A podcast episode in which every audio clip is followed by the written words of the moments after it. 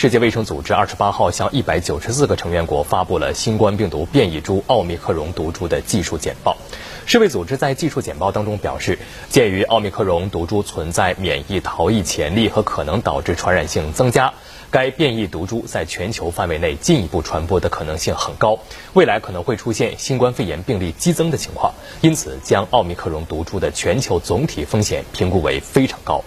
世卫组织表示，各国应该加快对于高优先级群体的疫苗接种速度，并且确保制定防疫计划，维持卫生服务。